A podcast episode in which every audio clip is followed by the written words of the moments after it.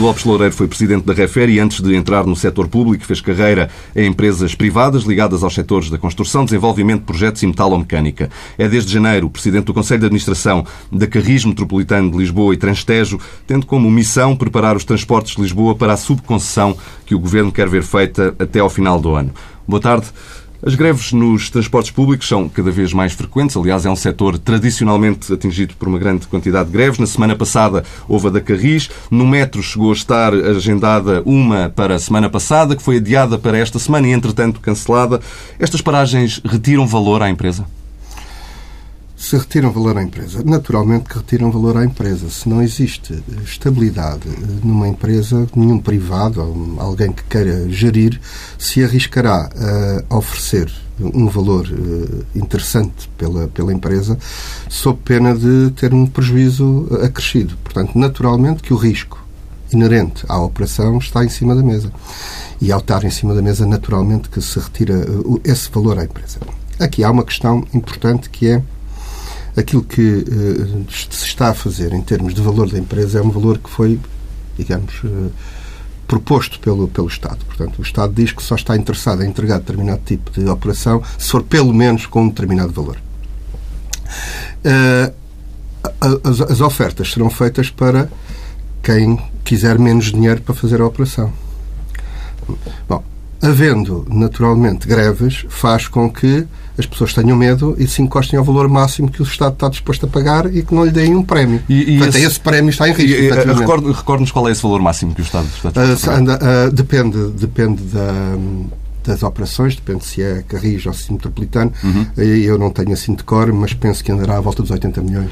Na, na verdade, uh, o que me está a explicar é que este tipo de evento, de greves e, sobretudo, nas greves sucessivas, uh, podem minar o processo de subconcessão de alguma forma? Eu não direi minar o processo de subconcessão. Fará com que o Estado tenha que pagar mais eh, para garantir o serviço público. Uhum. É um bocado diferente do que minar, de facto. Não, não, não penso que isto ponha em risco a subconcessão. Agora, poderá Mas pode trazer dificuldades. Valor, dificuldades. Uhum. A maioria dos utentes dos transportes públicos eh, não usa eh, bilhetes de viagens individuais, usa títulos mensais, tipicamente, os passos, aquilo que se chama os passos. Estas paragens forçadas causam mais prejuízo prejuízo à empresa ou aos utentes? Os prejuízos para a empresa são, são também mais de reputação e de imagem ou prejuízos uh, de facto financeiros? Existem duas questões. Primeiro, naturalmente, que a imagem é, é altamente prejudicada pela, pela existência de greves, especialmente greves sucessivas, que faz com que as pessoas que pagaram o seu passe, como diz muito bem, acabem por ter um custo adicional que, eh, enfim, eh, pagaram para ter um transporte público que não não é executado, a greve não permite executar, mas também ninguém lhes devolve o dinheiro. Portanto, tem um prejuízo direto. As empresas têm naturalmente um prejuízo porque também existe uma porcentagem muito grande de pessoas que usa quer bilhetes individuais, quer um outro modelo que existe, que é o Zapping, em que uh, é, no fundo, um porta-moedas, não é? Em que a pessoa desconta. Portanto, se a pessoa não desconta, não, não anda, esse não é, não é pago. E isso representa cerca de 125 mil euros no metro, um dia de paragem, e no, na Carris cerca de 100 mil. Muito bem. O Secretário de Estado dos Transportes diz que estas eh, greves são partidarizadas uh, e matam o serviço público de transportes. Mas a redução de serviço nos últimos anos, uh, no metro, por exemplo, as composições são mais curtas e têm menos uh, frequência do que tinham aqui há três ou quatro anos, não é ela própria, não pode ser vista como um ataque ao serviço público de transportes? Eu creio que não. Primeiro, a redução do, da, enfim, das composições que passaram de 6 para 3 não é uh, totalmente linear. Nós temos uma linha uh, que, como sabe, passa pela Almirante Reis e que não pode ter carruagens de seis, não, não pode ter comboios de seis carruagens porque as estações não foram, são estações antigas e nem todas as estações permitem que consiga operar com seis carruagens. Estamos a pensar como é que nós vamos resolver a situação até se fazer uh, a remodelação da estação de Arroios. Portanto, esse não há facto. Por outro lado, a redução que foi feita ao nível do número de carruagens foi feita ao fim de semana, onde efetivamente não existe passageiros suficientes para andar a circular com seis carruagens. O que faz com que andar a passear, eu já disse isso uma vez, andar a passear ferro não é minimamente rentável para ninguém, nem para o erário público, nem, nem para o metropolitano. Portanto, foi... Mas já agora, a, poupança é significativa? A poupança é significativa. Ao, ao reduzir termos, de 6 para 3 carruagens? Em termos, em termos energéticos é bastante significativa. É, tem a ver fundamentalmente com a poupança, poupança energética, dos custos energéticos, mas também com o facto de, as, de manutenção das carruagens, como hum. deve perceber, porque elas são mantidas com base no número de quilómetros, quanto mais quilómetros elas fizerem, maior é o custo de manutenção. Este é um facto que uh, motivou isso. Porquê é que houve um abaixamento, digamos assim, uma redução, ou se quiser, um aumento do headway, portanto, da, do, do intervalo entre comboios? Porque, efetivamente, tirando as horas de ponta, nós uh, temos, tínhamos excesso de oferta. O excesso de oferta, naturalmente, é um custo adicional que não há necessidade. Se nós vimos os gráficos de procura nas pontas e nas horas de, de intervalo, verificamos uma descida para cerca de 20% de, dos passageiros em relação às pontas. Bom, naturalmente nós temos que evitar gastar dinheiro sem necessidade. Portanto, esse é o motivo. Não houve uma diminuição da oferta. Pontualmente, como eu digo, nós podemos ter alguns problemas de oferta, especialmente na linha verde, portanto, no que diz respeito à linha que sai de, de, do Cais do Sodré, e que passa pela Almirante Reis, aí, de facto, nós temos alguma dificuldade de oferta, mas fundamentalmente por isto, porque não conseguimos pôr, até ao momento ainda não conseguimos pôr seis carruagens a circular nas horas de ponta. Um, já agora deixe-me só dar um pequeno passo atrás nesta entrevista. Quando há pouco um, falou no uh, prejuízo que um dia de greve tem no metro por via, uh, se bem percebi, uh, da, da, ausência de compra de bilhetes Exatamente. únicos e de ausência de zapping, falou Exatamente. em 125 mil euros. Disso, este, este valor representa o prejuízo para a empresa de uma forma global de um dia de, de greve ou é apenas uma das parcelas que entram nesse prejuízo? Não, fundamentalmente eh, a empresa, a empresa eh, sobrevive e vive da tarifa. E, portanto, esse dinheiro entra naturalmente nos, nos cofres da empresa. São, são, são esses bilhetes. Mas também é verdade que existe um, um, um prejuízo inerente não uh, ao metro, mas às outras empresas que também estão em greve especialmente ao nível de passos, como os passos não são, não são validados, naturalmente que as outras empresas, apesar de terem feito esse, esse trabalho, não recebem a sua parte. Portanto, um, uh, o prejuízo, ou seja, a greve no metropolitano não afeta só, não traz só prejuízos à, ao metropolitano, como também às outras empresas. O processo de subconcessão é uma reivindicação. Uh, os, os, sindicatos são contra este processo de subconcessão dos, uh, destas empresas. A Câmara de Lisboa também já impugnou uh, este processo. Já teve algum contacto com a autarquia? Não, não tive nenhum contacto com a autarquia. Uh, não fomos contactados, exceto no envio que foi feito à administração do metropolitano, em que a autarquia nos dizia que nos proibia de fazer a subconcessão. Bom, o problema dos sindicatos e o problema da autarquia são problemas diferentes, como se, aliás, mostra por esta notificação que tivemos da, da Câmara. enquanto que a Câmara pretende que a capacidade de subconcessão e de concessionar dos torneios públicos pertence à Câmara e não ao Estado. Portanto, este é o problema uh, da Câmara e por isso luta, pretende ir aos tribunais lutar sobre isso. Os, os, sindicatos, por uma questão ideológica, também são contra a subconcessão. Portanto, estamos aqui a falar em, em, questões diferentes. A Câmara pretende, digamos, assumir a responsabilidade de gestão dos transportes públicos da, da cidade, independentemente de virem a ser ou não uh, subconcessionados, e, portanto, se houvesse uma subconcessão, que seria a própria Câmara a, lançá-lo e não, e não uh, as tutelas através, aliás, as, as empresas através da tutela, os sindicatos, pura e simplesmente, estão contra e pretendem que se mantenha no, no serviço público com empresas públicas e não empresas privadas. Reconhece algum dos argumentos dos sindicatos nesta, nesta luta? Não, curiosamente não reconheço. Eles uh, dizem que se vai prejudicar o serviço público, não é esse o objetivo, é, antes pelo contrário, é melhorar o serviço público. Um, uh, eh, dizem que vai haver redução de postos de trabalho. Eu devo esclarecer que uh, a redução de postos de trabalho significaria piorar o serviço público, ou seja, retirar a oferta. Também não é isso que está em causa. Não é isso sequer que os cadernos de encargo prevêem. O caderno prevê muito rigorosamente qual é a oferta que que terá que ser feita uh, e que é idêntica àquela que estamos neste momento a oferecer à população. Há algum aspecto em que esteja disposto a negociar com os sindicatos? A FECTRANS diz que eh, é quase impossível e que a administração, já disse mesmo que a administração dos transportes de Lisboa, eh, que é presidida por si, não está disposta a negociar. Está disposto, está disposto a negociar com os sindicatos? Nós, para estarmos dispostos a negociar, temos que perceber o que, é, o que é que está em cima da mesa. Quer dizer, não se pode acusar alguém de dizer não quer negociar, mas não dizer o que é que pretende negociar. Uh, se pretende negociar uh, aumentos de ordenados e reposição de cortes salariais, bom, isso não está sequer na mão do, da administração. Isso é, faz parte do, do, Orçamento de Estado e enquanto o Orçamento de Estado não, não permitir, não há hipótese. Portanto, de facto, a administração não tem capacidade de negociação nesse sentido. Se falarmos noutras questões, em termos de questões, em termos de de questões laborais. Aí, naturalmente, que há toda a abertura da administração para negociar. Aliás, eh, eu faço pessoalmente reuniões com as comissões de trabalhadores. Ainda ontem fiz com a Comissão do Metro. Anteontem tive com a Transtejo e para a semana vou estar com a Carris onde nós falamos de todos os problemas, eh, se, problemas sobre as concessões, sobre a, a reorganização que está a ser feita uh, na, na, empresa, de forma aberta, em que eles põem as suas questões, levantam os, os, seus problemas, nós tentamos ir ao seu encontro.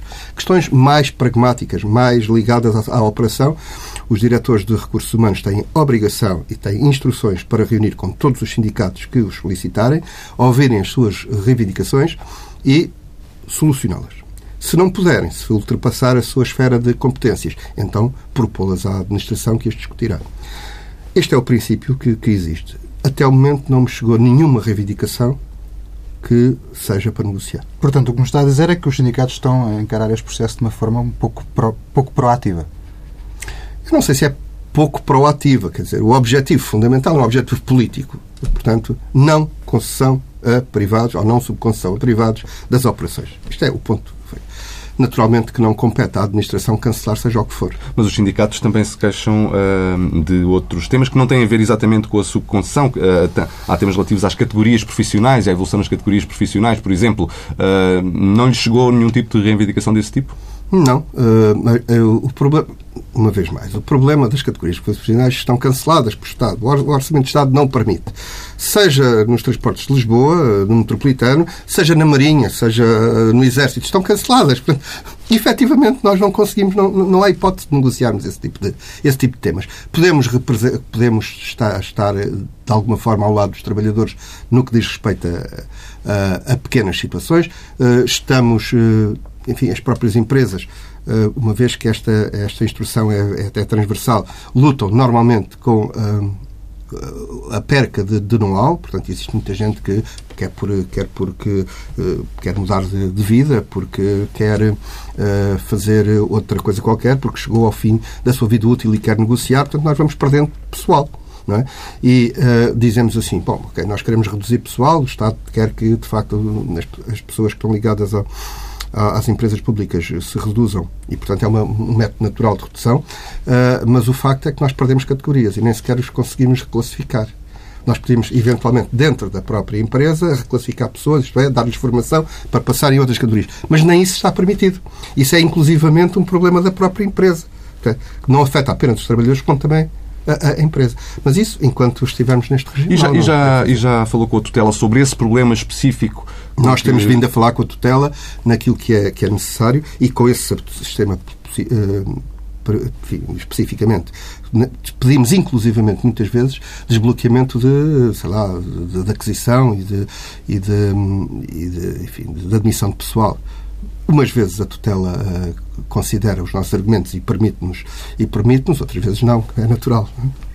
Outros dos argumentos eh, dos sindicatos passam pelo aumento dos eh, bilhetes eh, ao público. Os sindicatos dizem que a subconcessão vai vai entroncar nesse tipo de situação, ou seja, que os bilhetes vão aumentar. Acha que isso vai mesmo acontecer? Bom, as pessoas podem dizer o que quiserem. Eu, eu não acredito que os sindicatos e, e os diferentes partidos políticos não tenham lido corretamente o, o, o, caderno de encargos. Aliás, eh, na televisão deu aqui há uns dias, eh, já esta semana, alguém que tinha lido muito, muito bem o caderno de encargos e que fazia algumas acusações. Eh, tenho pena que não tenha interpretado corretamente, ou pelo menos de acordo com a linha, que aquilo que fosse, que fosse interessante e correto a interpretação do caderno de encargos. O caderno de encargos diz muito claramente mas muito claramente, que o aumento da bilhética está sujeita à inflação que existe no país. E uh, se nós acreditarmos que a inflação é muito grande, então o aumento será muito grande. Mas se nós acreditarmos que há uma deflação no país, não é? se há uma deflação no país, também diminuem os, os preços dos bilhetes. Portanto, a única que fazemos está limitada àquilo. Quando se diz que o Estado poderá ter que pagar, bom, aí é uma coisa diferente. É uma coisa diferente, porque se o Estado entender, na altura, que não autoriza o aumento dos bilhetes de acordo com o que está no caderno de encargos, então assume uma responsabilidade perante a concessionária, que é, a mim que me disseram é que eu podia aumentar os bilhetes em relação à, à inflação, afinal agora vocês não deixam, então tenho que pagar a diferença.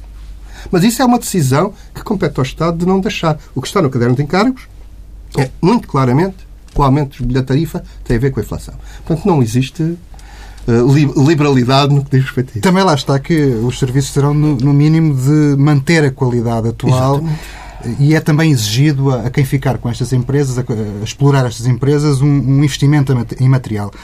Um privado consegue satisfazer estas condições? Ou seja, não aumentar bilhetes e manter estas condições que estão no caderno de encargo? Não aumentar bilhetes, uma vez mais, os bilhetes aumentam, a tarifa aumenta de acordo com, uh, com certeza, mas portanto, isso, é- do ponto de vista da operação de, um, de, um, de uma empresa? Uh, Fez-me duas questões. Eu, a, a, segunda tem a ver com, com os investimentos e a primeira, desculpe, eu perdi. Tem a ver com a, a manutenção da qualidade atual ah, do serviço. Da manutenção. Bom, a qualidade do serviço é mantida pela oferta, fundamentalmente, e pela qualidade de, de quer dos autocarros, no caso da Carris, quer dos comboios. Eh, e essa qualidade é verificada, está previsto ser verificada pela própria Transporte de Lisboa, que é eh, a subconcessionária. Eh, desculpa, a subconcedente. E, nesse caso, se for considerado que a qualidade não é aquela que está estabelecida no caderno de encargos, o, o, subconcessionário, a subconcessionária é penalizada. Existem eh, penalidades para garantir isso. Isto é a primeira questão e, portanto, não há perca, a menos que a própria uh, Transportes Lisboa autorize que eles andem abaixo das qualidades de serviço que contrataram. Portanto, isso não é esse, esse registro. Em relação aos investimentos, temos aqui algumas questões os investimentos que estão na, nas subconcessionárias uh, são de dois tipos. No caso do, do metro, tem a ver única e exclusivamente com a, a, a revisão de, e a, eh, enfim, reutilização e, e, manutenção dos equipamentos de via, sinalizações e tal, que são obrigados a manter de acordo com os padrões uh, atuais e de, de, de melhorar uh, todo esse tipo de problemas. No que diz respeito ao, aos comboios, está, está afastado, já vamos falar deles.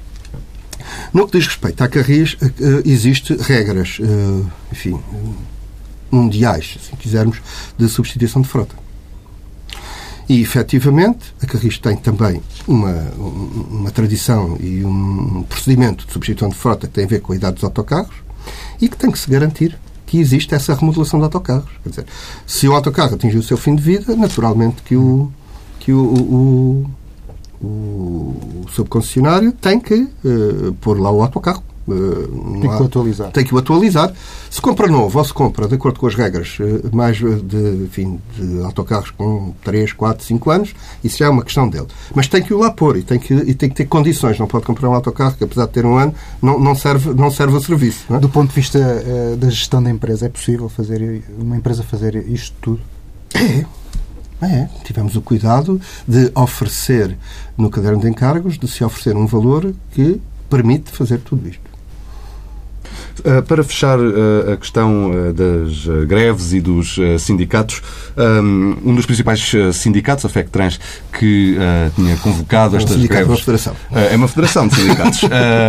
sindicato, enfim, termo lato. Um, que tinha convocado esta greve e que depois desconvocou face aos serviços mínimos decretados pelo Tribunal, estranhou num comunicado que uh, o tribunal que, uh, eh, um, eh, que decidiu os uh, serviços mínimos e, e, que tenha existido uma sociedade de advogados envolvida nessa decisão, que é a mesma sociedade um, que está ligada ao processo de subconcessão, a PLMJ, se não me engano. como é que olha para este tipo de acusação e de observação? Bom, eu penso que existem sempre justificações para que nós, quando nós não conseguimos atingir os nossos objetivos, objetivos. Então temos que dar justificações a quem nos mandatou. Eu penso que passa, passa muito por aí, não é? Portanto, houve efetivamente a atribuição de serviços mínimos, há que justificar aos seus enfim, associados as razões porque não tiveram serviços mínimos e essa é uma das, uma das das razões evocadas do mesmo modo que podiam ter evocado que uh, o juiz-presidente tinha sido secretário de Estado de um governo de, de, da atual maioria. E, portanto, portanto, não reconhece validade neste argumento? Naturalmente que não. Primeiro, eu não conheço sequer o senhor, nem sequer sabia que ele era da PLMJ. Segundo, a PLMJ está neste processo desde o início do processo, portanto, há mais de um ano. É? Uh, considerar que uh, a contratação da PLMJ tinha por, uh, como segundo as intenções, que um juiz-presidente viesse secretar serviços mínimos, eu penso que é, no mínimo, uma cabala muito grande, não é? Nos últimos anos, a lógica que foi imposta às empresas públicas de transporte, de uma maneira geral, não apenas às três de que estamos hoje a falar, mas a todas as empresas, foi a de chegar a resultados operacionais positivos. Isso, de uma forma geral, tem sido certo. conseguido. O Metro, por exemplo, tem resultados operacionais positivos desde 2011, se não me engano. Ah, mas a verdade é que a dívida do Metropolitano de Lisboa estava no final de 2013 uh, em mais de 4 mil milhões de euros, pelo menos foi isso que eu li no relatório de contas. Qual é o estoque atual de dívida? Eu não, não vim preparado para responder essa pergunta efetivamente. Mas não andará eu, certamente muito longe destes. Não andará, não, não será muito, muito abaixo, deverá andar pelos 3 mil milhões, à volta disso, uhum. tendo em consideração que houve alguma injeção ao, ao nível de capital, do capital eh, da, da, empresa por parte do Estado. Uh, a subconcessão deve transferir a dívida para privados ou será que vamos ter um cenário em que a operação é entregue ao setor privado, mas a dívida fica com o Estado? A dívida eh, está com o Estado, mas não tem a ver com a subconcessão, tem a ver com a concessão o metropolitano recebeu uma concessão do Estado em que não está a dívida. Portanto, efetivamente, a responsabilidade uh, será sempre do metropolitano, mas espera-se, naturalmente, que o Estado aumente os capitais das empresas para fazer face a esse tipo de, a esse tipo de, de, dívida, no fundo, garantir a sustentabilidade, não é?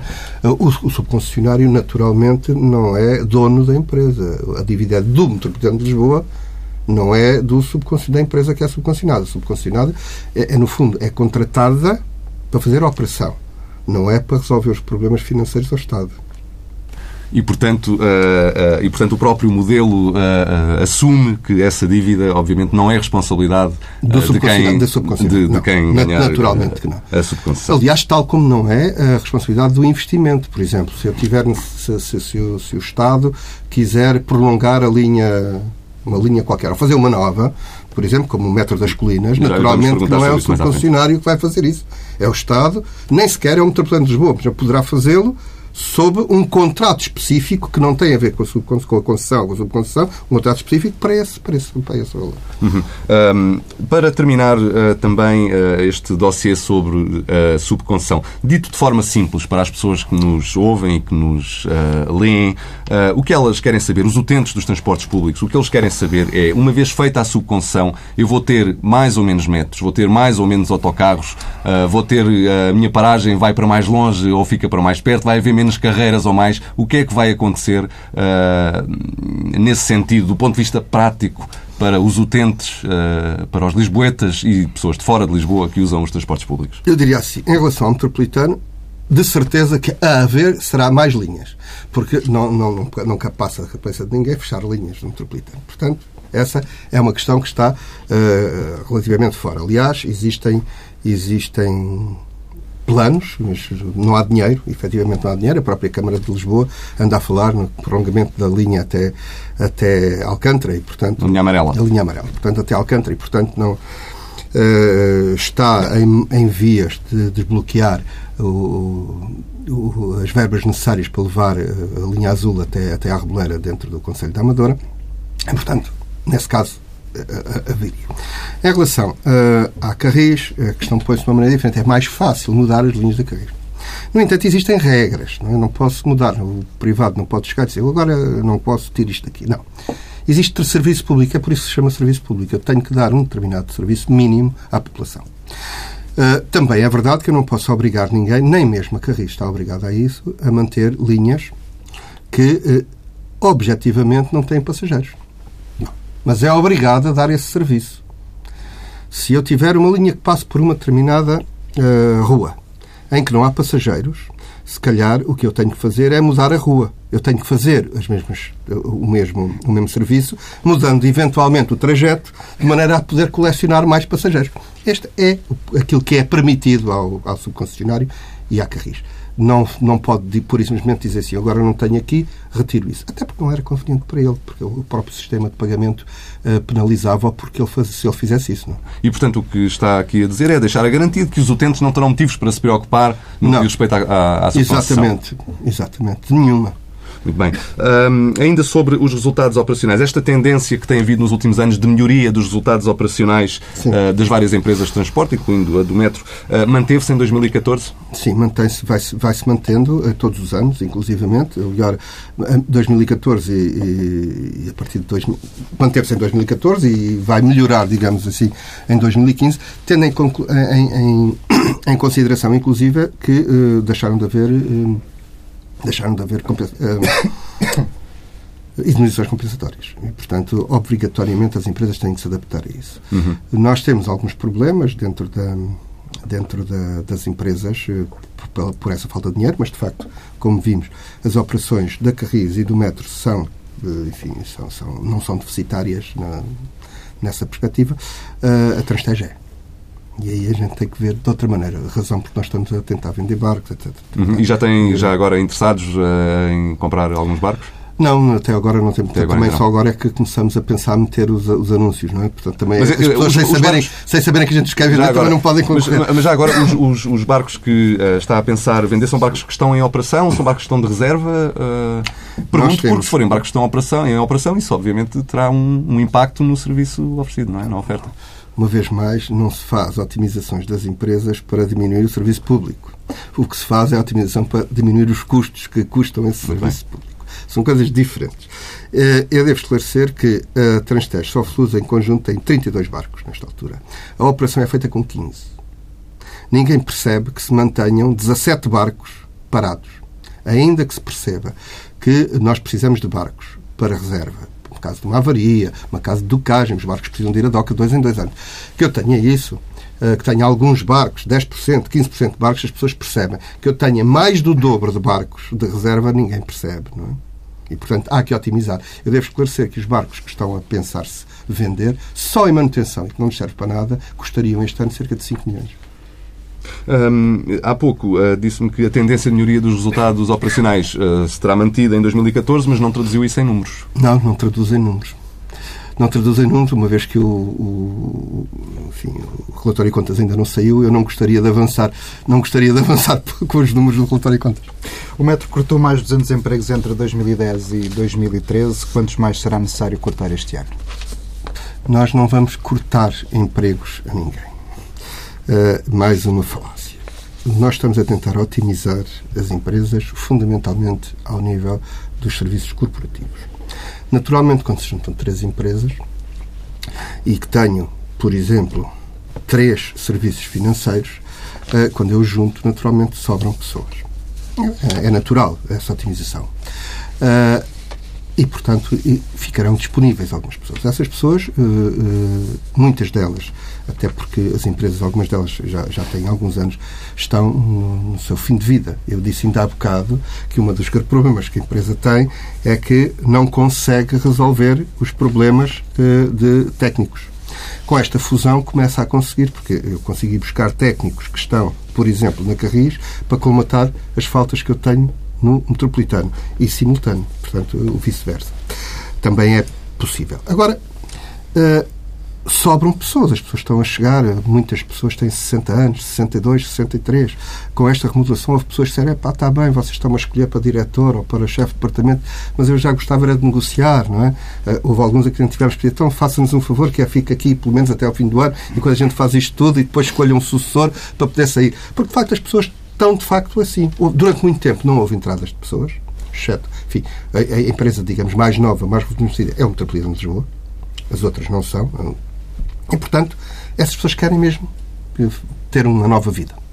E, é isso que a gente está a fazer. Ao juntar, permitimos que essas pessoas saiam e, simultaneamente, reconhecemos quadros pela, pela, integração das outras, das outras empresas. E, portanto, existem algumas pessoas que vão ficar. Mas, mas entretanto, há redundâncias com esta Exatamente. Que há e em que áreas?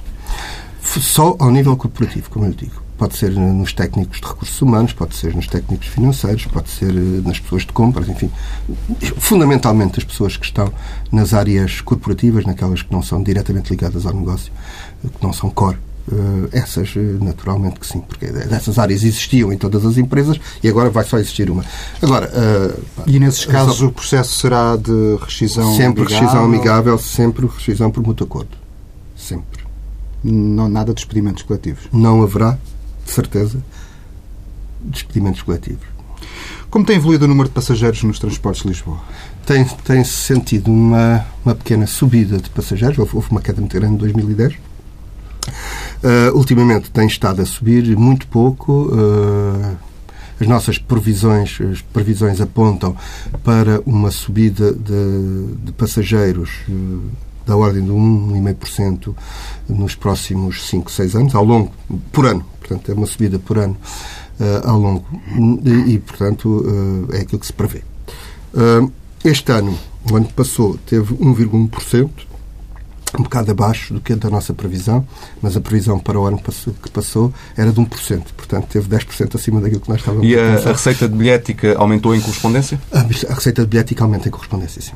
Consegue caracterizar esses números, porque é que isso acontece? A crise será um dos, a crise, fatores? A crise necessariamente que é um dos fatores. Quer dizer, a falha de emprego é que a crise provocou muito desemprego.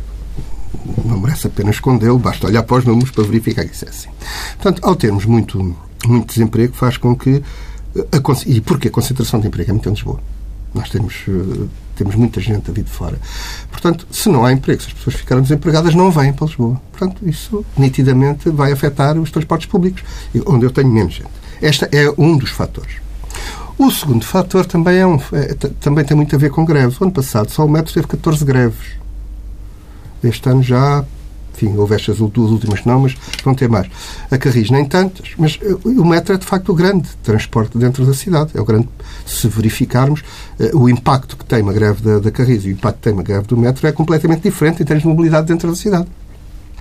E, portanto, isso, se não existe, se as pessoas começam a pensar seriamente se não merece a pena andar de transporte próprio ou ter outras alternativas, como, por exemplo, a Carris.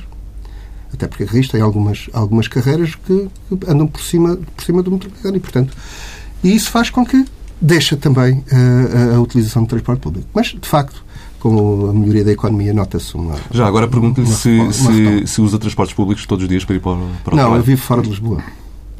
Vivo de fora de Lisboa, eh, a menos que viesse de comboio, mas não uso, de facto. Essa é uma pergunta recorrente cada vez que me fazem, mas eu vivo, eu vivo a minha casa na, na, na Ericeira, portanto. É capaz de ser, é capaz de ser difícil. Nos últimos anos. a menos que eu consiga convencer o, a, a, tutela a fazer um metropolitano até a minha casa. Tem, tem, agora tem eu para penso fazer. Que, eu, eu, penso que havia uma série de câmaras que, que, que me apoiavam nisso. Nos últimos anos houve um aumento da fraude nos transportes, ou seja, o número de pessoas que têm viajado sem pagar bilhete. Essa tendência está a abrandar? A fraude nos transportes é, é, é, é comum. Naturalmente, com a crise, agravou-se. Hum? Uh, a fraude não é muito não é muito significativa ao nível do metropolitano, porque o metropolitano tem um sistema fechado. É? Portanto, apesar da gente ver pessoas a saltar, como em todos os metropolitanos do mundo, vezes a saltar, mas de facto, aí. Uh, no que diz respeito à Carris. Por acaso, é, em Lisboa, não vemos um fenómeno que é comum em muitas outras capitais, que é pessoas que saem do metro e entregam o seu bilhete a outra pessoa que quer entrar. É verdade, isso não se vê muito, isso não se vê muito, não é? Porque nós vivemos muito à base, não do bilhete individual, mas do passe, e portanto as pessoas não entregam o passe. Mas, mas, mas interrompiu, interrompiu. Uh, portanto, uh, dizia eu que Uh, enquanto que no metro não é, apesar de ser da ordem dos 4%, não é um, não tem uma expressão muito grande. No que diz respeito à Carris, a, a nossa estima, a estimativa é da ordem dos 16%, 16, 17%. É a Carris é o das três empresas o é aquela que tem, porque o sistema é, é, um sistema completamente aberto e portanto é mais uh, dentro disto temos que uh, esclarecer duas coisas. Primeiro, existe efetivamente uma uma fraude de pessoas que não pagam bilhete. E depois existe, eh, eu não diria uma fraude, mas um quanto esquecimento, que são pessoas que têm passe e porque têm passe não, não, não, não validam. Uh, essas pessoas pagaram, o, transporte delas está pago. Só que uh, o modo de transporte onde elas andam não recebe essa, essa transferência, porque como uma vez que elas não validam, não, não fica registado que elas andaram. E como não ficam registado que elas andaram, a percentagem que devia de ir para aquela empresa não vai. Isso é contabilizado como fraude, mas não é efetivamente uma fraude, apesar da empresa não receber o dinheiro. Portanto, há estas duas coisas. Mas, de facto, uh, há que combater. Há que combater isso. isso. Estamos a fazer alguns projetos no sentido de tentar perceber e, ou mudar as localizações dos, dos validadores dentro dos autocarros de maneira que as pessoas não se esqueçam, não é? Porque quem não paga tanto faz estar de um lado como no outro, mas fundamentalmente para tentar eliminar... Pode dar um exemplo do que é que pode ser alterado? Uh, por exemplo, uh, transferir. Repare, neste momento os validadores estão por trás dos, dos, dos motoristas. Portanto, pessoa, o motorista não. Geralmente há dois, um está por trás, o outro está à vista do motorista. Sim, mas genericamente está atrás. Portanto, se eles ficarem única e exclusivamente ali e obrigar as pessoas a passar ali, é muito fácil. Aqueles que se esquecem ou aqueles que olham e lembram-se que têm que picar e, portanto, passa o termo picar, que chama-se validar. Tem, tem, que validar, não é? Uh, os outros, naturalmente que não. Mas também se espera que muitos que uh, não pagam, uh, o facto de o terem que fazer frontalmente em relação ao, ao, ao motorista uh, que tenham, que se acanhem e que paguem. É? E que, que, paguem. Portanto, são algumas. Este é um processo. O outro processo é tentar arranjar um sistema qualquer que indique que a pessoa não pagou ou que não validou. Lá, um alarme passe e a pessoa nota que afinal não, não houve validação. Mas isso depois pode trazer constrangimentos no tempo das viagens, não é? Pode. Uh, por isso mesmo há que ter isso em consideração. Como é que a gente vai, uh, enfim, equilibrar a tentativa de redução de fraude com o não prejudicar o serviço público. Portanto, que há um equilíbrio. E depois que poderes é que um motorista tem para obrigar uma pessoa a pagar? O motorista não tem esses poderes neste momento. Não é? Tem normalmente os fiscais que multam, é? que multam e que eh, depois vão pagar a multa. Uns pagam voluntariamente, outros, outros não. O motorista não tem a menos que se mude o regime. E aumentar mas, as competências... Mas, mas, já viu, mas já viu que se eu aumentar as competências dos motoristas para fazerem isso, então é que o carro não sai de lá, não é? Então temos um problema grave porque quem pagou começa a, enfim, a zangar-se porque o autocarro não anda para resolver um problema que para ele não lhe diz respeito, não é? E a última questão em relação aqui à questão das fraudes é, está quantificado eh, a perda que a empresa tem todos os anos porque pessoas que não pagam bilhete? Estamos a pensar em cerca de 16%, portanto tem a ver com a bilhética. A bilhética andará à volta dos 80% dos, do, dos 80 milhões, 16% serão, pai, 10 milhões. É muito dinheiro.